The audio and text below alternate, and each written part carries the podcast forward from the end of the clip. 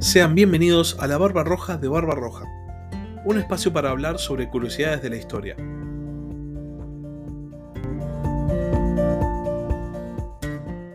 Hola a todos, sean bienvenidos un domingo más a Ajedrez Mundial. En esta semana que pasó ocurrieron muchísimos, muchísimos hechos en el área internacional y mm, hay muchas historias que cubrir, así que vamos a pasar directamente a eso. Para empezar, obviamente, eh, el asunto por el cual inició todo este, este segmento del podcast, em, la invasión rusa a Ucrania, sigue obviamente su curso. Hay mm, cada vez menos noticias, hay cada vez menos cobertura por parte de los medios y esto es algo que no solo yo ya les venía diciendo a ustedes, sino también es algo que ahora empieza a, a aparecer en los mensajes que nos llegan de Ucrania. De hecho, esta semana em, aparecieron varios artículos que hablaban de que las autoridades ucranianas están bastante preocupadas con el hecho de que simplemente esté pasando de moda el conflicto, que simplemente esté pasando de moda la, invasión rusa. ¿Por qué? Porque a medida que pasa de moda, a medida que em, eh, la opinión pública empieza a mirar hacia otro lado, esto se refleja sobre todo en el envío de armas porque cuando algo deja de ser tan importante para la opinión pública, sobre todo para la opinión pública de países ajenos eh, territorialmente, geográficamente al conflicto, entonces eh, el gobierno deja de prestar atención, el gobierno de esos países deja de prestar atención, y si los gobiernos dejan de prestar atención, entonces obviamente las armas van a llegar cada vez menos. De hecho, con respecto a esto, ya eh, las autoridades ucranianas salieron esta semana a criticar a países que hasta hace unos días, en realidad hasta hace unas semanas, se mostraban como firmes aliados de Ucrania, porque dijeron que las armas que Alemania prometió están llegando muy de a poco, que Francia está cada vez más eh, intentando hablar con Putin, eh, y es como que Ucrania queda relegada ya no es tan importante. Y de hecho, si uno busca en los titulares de los diarios, salvo que haya alguna cuestión muy puntual como, no sé, Rusia bombardea tal ciudad o alguna cifra, las noticias acerca de, de la invasión rusa están empezando a desaparecer. La situación se está casi normalizando. Se, se considera como, bueno, ya está, es algo que está pasando en el mundo. Pero para los ucranianos, la guerra sigue siendo muy, muy, muy real. De hecho, esta semana Rusia empezó a implementar em, armamento pesado, armamento de la época de la Guerra Fría, que em, eh, los expertos dicen que están empezando a usar estos estas armas, sobre todo misiles. Eh, estos misiles, porque se están quedando sin misiles más modernos, pero el tema es que los misiles que están usando son muchísimo más pesados. Y como son mucho más pesados, causan muchísimos más daños colaterales. Rusia sigue avanzando progresivamente. Esto es algo que ya les había anticipado hace unos capítulos. Había habido un repliegue terrestre ruso, pero parecía que simplemente estaban tomando envión. Bueno, efectivamente, siguen avanzando, siguen cubriendo territorio. Y si uno ve el mapa de la Ucrania ocupada, ya Rusia controla aproximadamente un cuarto del país y está muy cerca de ocupar esta franja territorial del sur ucraniano que haría de puente entre la Federación Rusa y Transnistria en Moldavia. Así que pareciera que mm, los objetivos de guerra se están cumpliendo, eh, aunque sea obviamente del lado, del lado ruso. Y muestra de esto es que cada vez hay más autoridades eh, designadas y validadas solamente por el gobierno de Moscú en los territorios ocupados.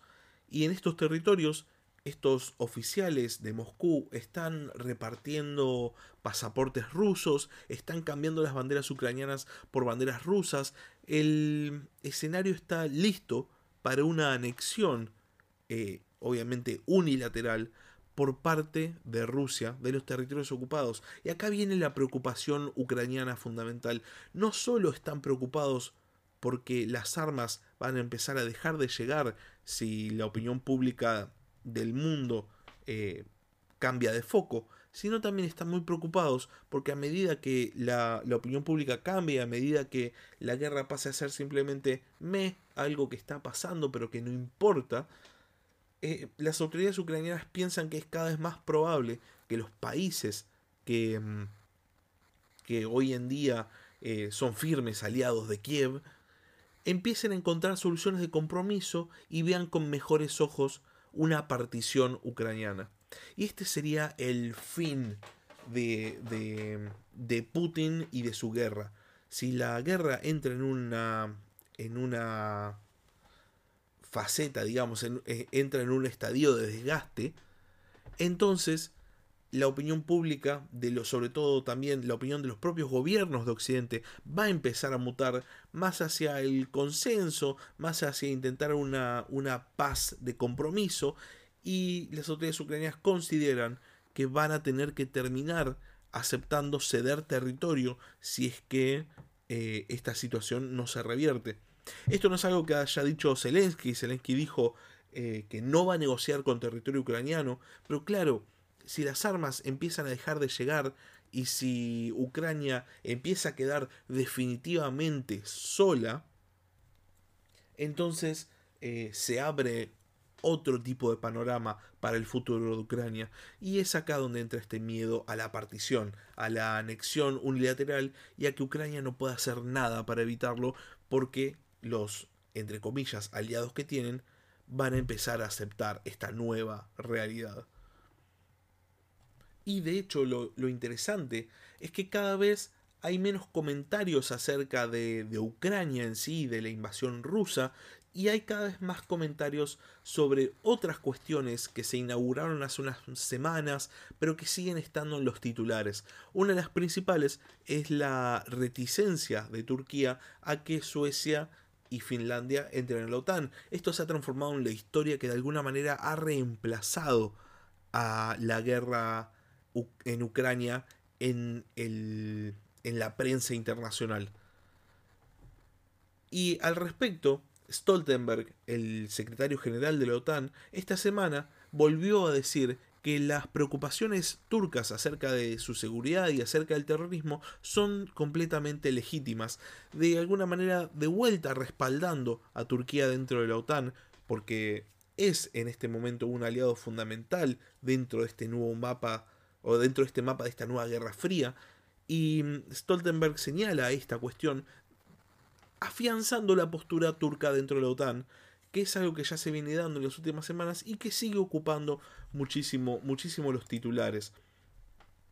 Pasemos a lo siguiente, eh, y acá vamos a entrar en posiblemente lo más importante que pasó esta semana, que es la geopolítica en Hispanoamérica.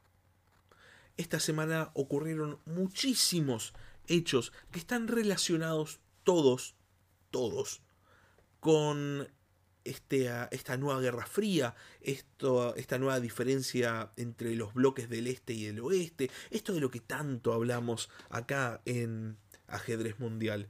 Para empezar, Maduro, Nicolás Maduro, el presidente de Venezuela, estuvo de gira, primero estuvo de gira en Turquía, donde firmó una serie de acuerdos con Erdogan, y después viajó para Irán.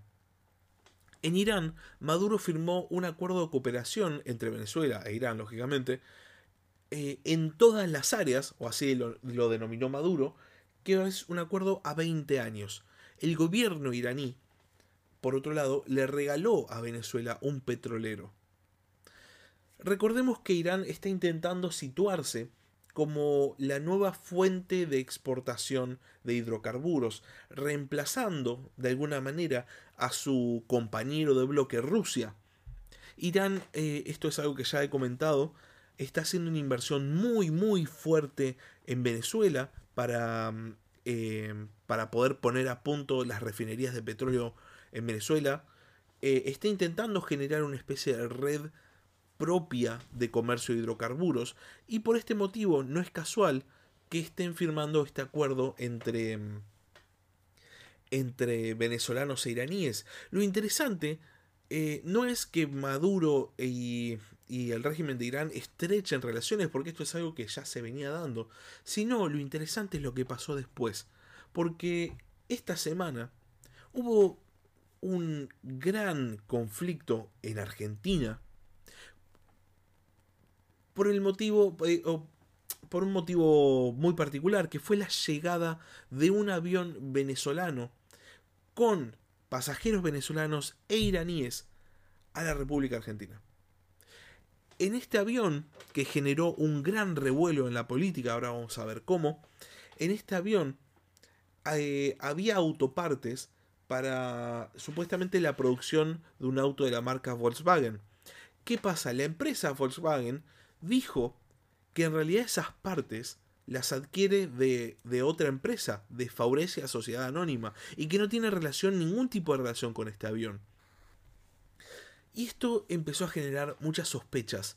El avión llegó con motivos eh, ocultos, en realidad con motivos no revelados, aunque sea a la opinión pública. Alguien dejó entrar ese avión, alguna autoridad del gobierno dejó entrar ese avión, pero nadie se hace cargo y nadie dice por qué vino ese avión.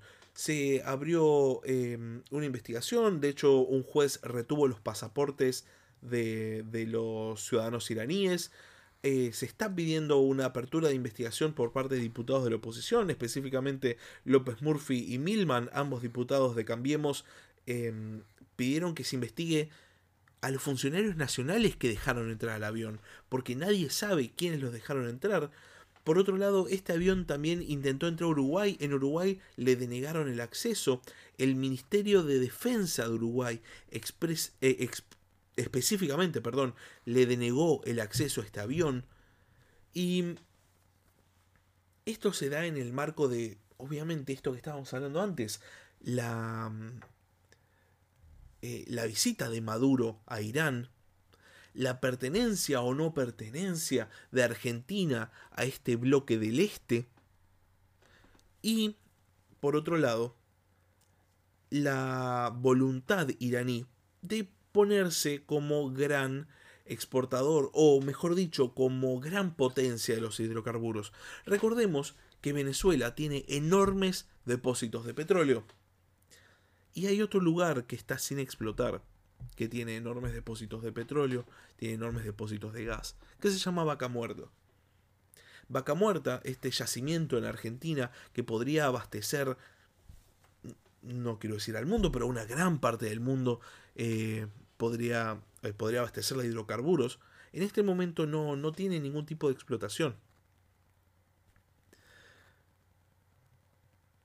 y no pareciera casual, esto es eh, conjetura, sinceramente es conjetura, es análisis, no pareciera casual que en el marco de lo que se está dando en el mundo, en este momento sea que este avión eh, iraní y venezolano llegue a la República Argentina. Obviamente, desde los medios de la, del oficialismo, salieron a desmentir cualquier tipo de versión, salieron a decir que esto es una movida de la Embajada de los Estados Unidos, porque lo que pasa es que eh, la empresa a la que habría pertenecido el avión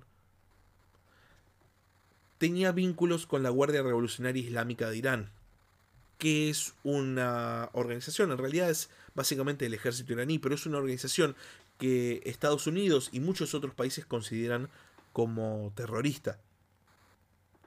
Es interesante porque este avión, hasta hace un año, era iraní. Y de hecho, em, este mismo avión aterrizó en Ciudad del Este el día 22 de mayo. Hace, bueno, alrededor de un año el, avión pasó de ser iraní a ser venezolano, pero por algún motivo en el avión solo iban venezolanos e iraníes. Entonces hay toda una conjetura detrás. Definitivamente hay algún tipo de vínculo geopolítico, porque, repitamos, no puede ser casual que la misma semana en la cual Maduro y el régimen de Irán están firmando acuerdos para que se eh, para cooperar en materia energética y en todas las áreas posibles, de vuelta según lo que dijo Maduro, esa misma, esa misma semana llegue un avión eh, con miembros de los dos de los dos países a la Argentina, un avión que de vuelta no declara para qué viene. Gran revuelo causó este avión. Todavía no está esclarecido el asunto para nada, no está explicado para nada. Em, es algo que hay que ver cómo se resuelve, hay que ver qué información aparece. Definitivamente tiene mucha más relación con la geopolítica de lo que nos queda cómodo admitir. Argentina, mejor dicho, el gobierno actual está demasiado posicionado, tiene los pies demasiado hundidos en el barro de este nuevo bloque del este. Cada vez es mayor la dependencia aparente de Argentina para con este bloque. Lo interesante es que en esta misma semana que estaba pasando todo esto, Alberto Fernández, presidente de Argentina y presidente pro tempore de la CELAC, viajó a los Estados Unidos para participar de la Cumbre de las Américas. El discurso de Alberto Fernández fue el esperado. Creo que nadie esperaba que Alberto Fernández dijese otra cosa. Em, en realidad, por su condición de... Em,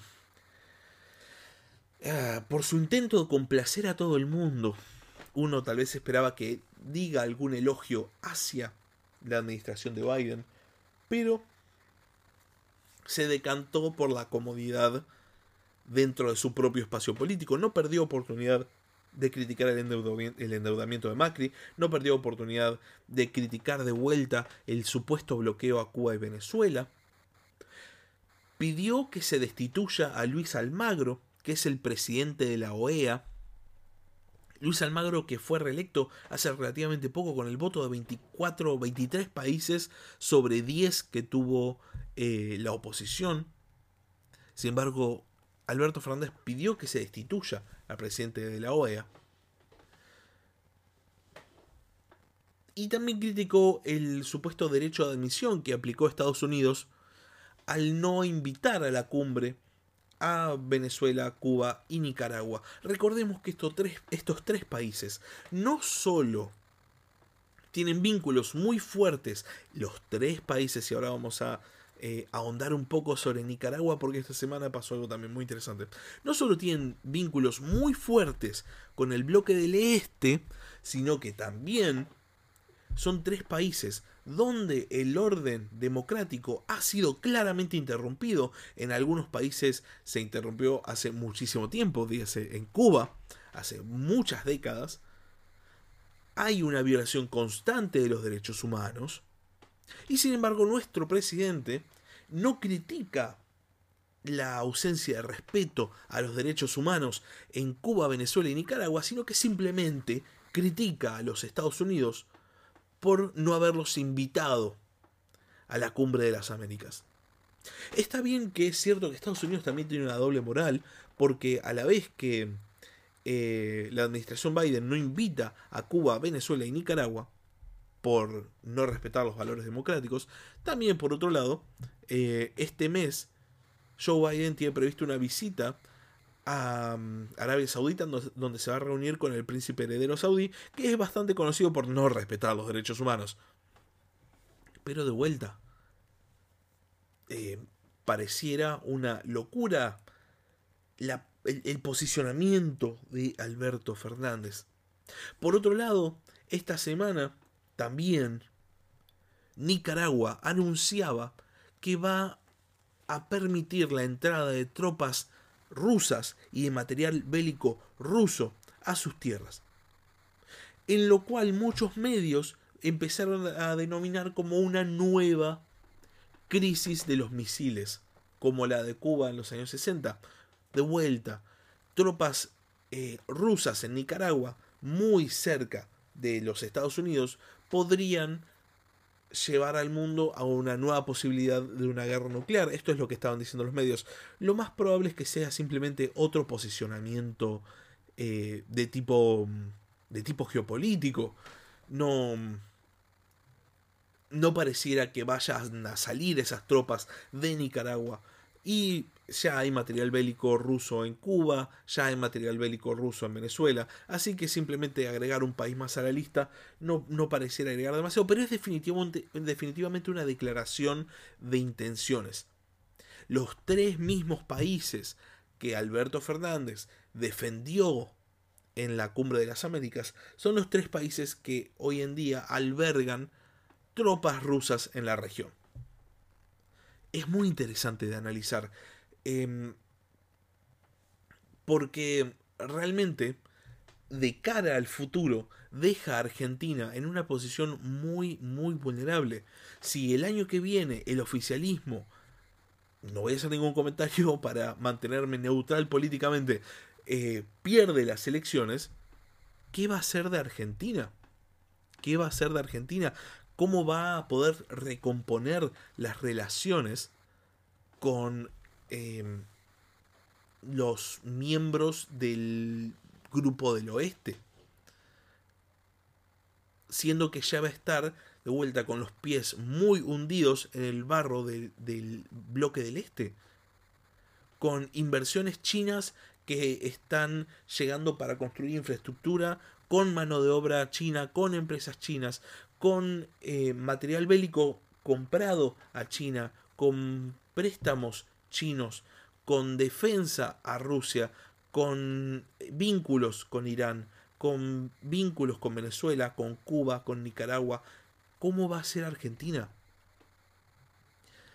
La perspectiva internacional de cara al futuro es muy difícil y de vuelta Argentina va a tener que replantearse eh, sus vaivenes internacionales. Ningún país serio en el mundo hace lo que hace la Argentina, cambiar de equipo, cambiarse la camiseta internacional conforme cambien los gobiernos. Ningún país lo hace. Sí, Boric podrá ir a la cumbre de las Américas y criticar a los Estados Unidos. Pero eso no significa que vaya a estrechar lazos geopolíticos, que no es lo mismo que económicos, geopolíticos con China, Irán, Rusia.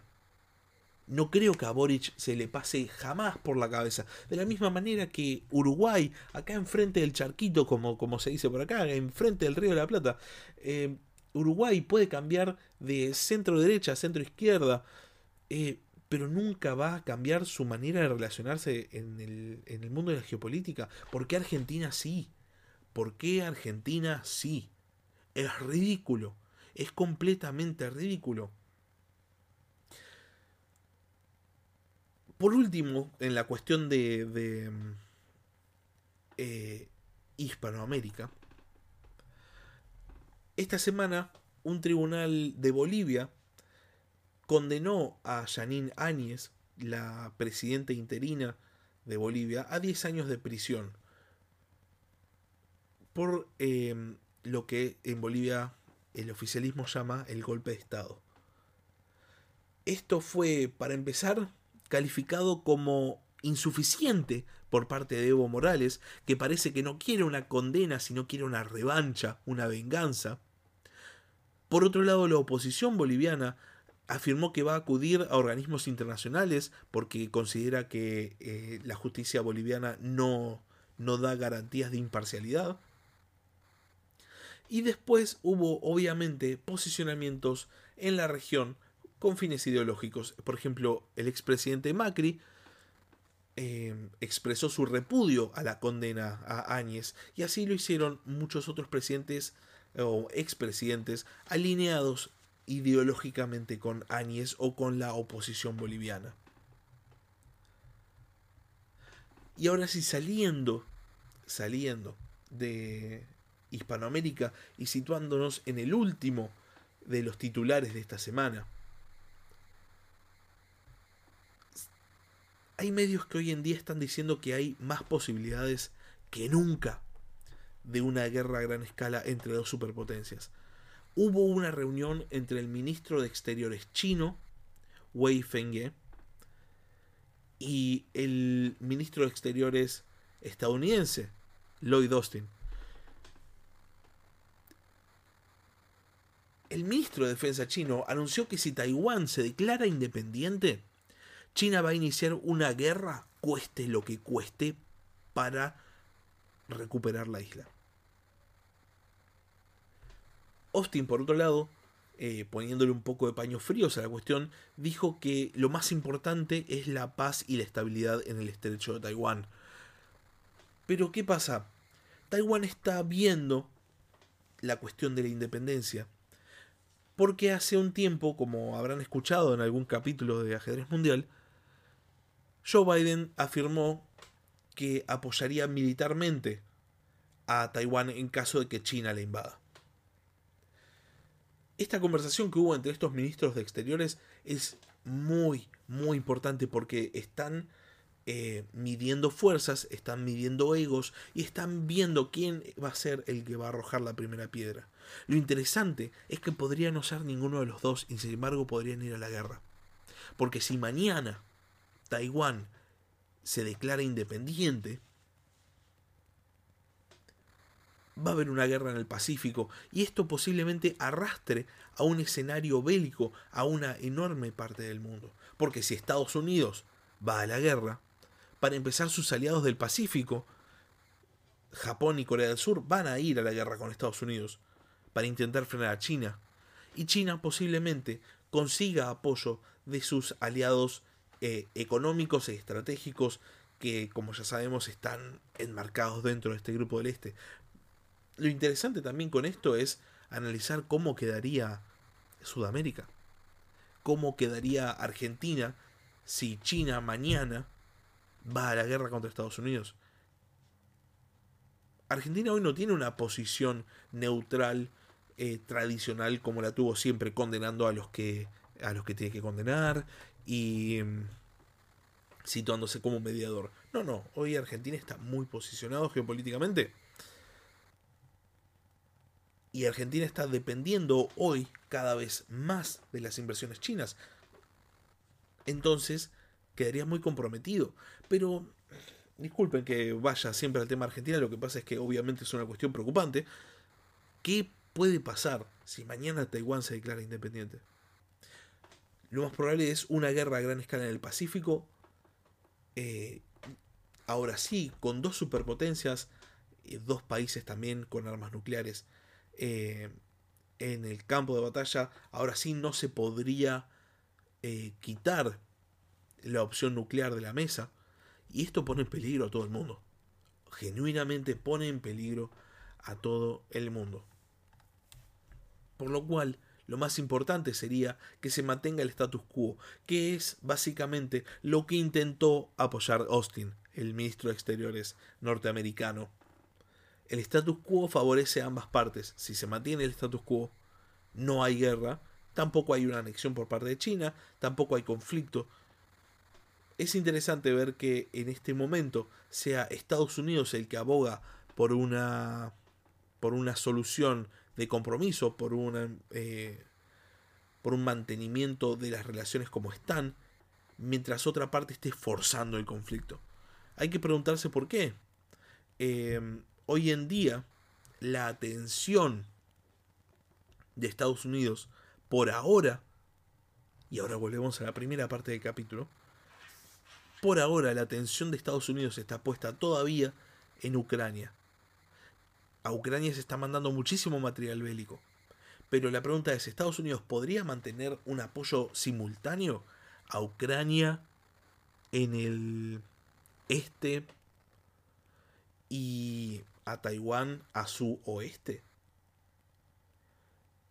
Uno asumiría por las capacidades económicas que tienen los Estados Unidos que sí, que no habría ningún tipo de problema, pero por algún motivo, por algún motivo, eh, pareciera que Estados Unidos está intentando tomarse las cosas con mucha más calma. Es muy raro ver a Estados Unidos siendo el negociador que intenta bajar las tensiones. Lo vimos con el tema de, Rusia. Cuando Rusia eh, elevó el tono, Estados Unidos no solo no bajó el tono, sino que eh, dobló la apuesta. Sin embargo, con China pasa otra cosa. ¿Cuál será la información que se tenga que no es en este momento de dominio público? ¿Por qué Estados Unidos está bajando el tono a un posible conflicto con China? Esto es algo a lo que hay que prestar atención. Eh, seguramente se desarrolla en las próximas semanas, o no, o no, o simplemente eh, se bajen las tensiones. Si hay algo que le falta a esta seguidilla de años, es una guerra entre dos grandes superpotencias. Pero bueno, eh, yo fui de los que dijo que Rusia no iba a invadir Ucrania y acá estamos después de 110 días de invasión. Así que quién sabe. La cuestión es que hay que prestar, como siempre digo, mucha atención a las noticias internacionales y sobre todo, sobre todo, hay que pedirle por favor al oficialismo que deje de tomar decisiones por nosotros, que deje de comprometernos con un bloque que no respeta los derechos humanos. Porque, nada, si, si se genera un conflicto, Argentina eventualmente puede llegar a ser arrastrada. Una vez más, muchas gracias por haber escuchado. Quisiera eh, conocer sus opiniones. ¿Qué opinan sobre, eh, sobre Alberto Fernández con sus declaraciones nada sorprendentes en la cumbre de las Américas. ¿Qué opinan acerca del posicionamiento argentino, del avión eh, venezolano-iraní? Em, escriban un comentario si están escuchando esto por YouTube. Si no, pueden mandar un mail a la barba roja de barbarroja gmail.com. Eh, quiero escuchar sus opiniones. Hasta la próxima. Muchísimas gracias por escuchar.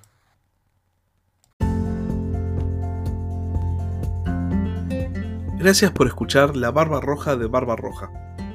Si tenés algún comentario, si tenés alguna pregunta o simplemente tenés algo para decir, podés escribir un comentario en YouTube o bien podés mandar un mail a la barba roja de gmail.com. Hasta la próxima.